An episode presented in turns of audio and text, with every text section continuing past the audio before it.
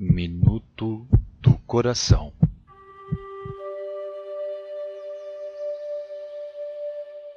Madre Clélia ensina.